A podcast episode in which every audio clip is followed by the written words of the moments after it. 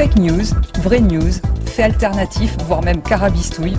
Je suis Frédéric Michalak et ce podcast a pour mission de démasquer le vrai du faux. You are fake news. You are fake news. You are fake news. Du calme, Donald. Les Français sont les rois de la grève. Fake news ou vraie news? Vraie news.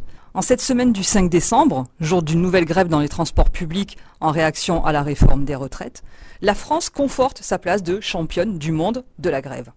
Il y a quelques semaines, l'Institut allemand Wirtschaft a classé les pays de l'OCDE, les pays développés, en fonction du nombre de jours moyens de grève pour 1000 salariés sur une année. Résultat, la France est bien championne avec 123 jours de grève pour 1000 salariés. Elle est suivie du Danemark à 118 jours de grève et du Canada 87 jours.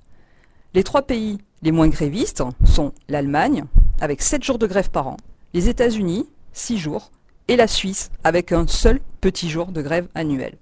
Et bien que déjà première, la France va encore creuser l'écart en ce mois de décembre.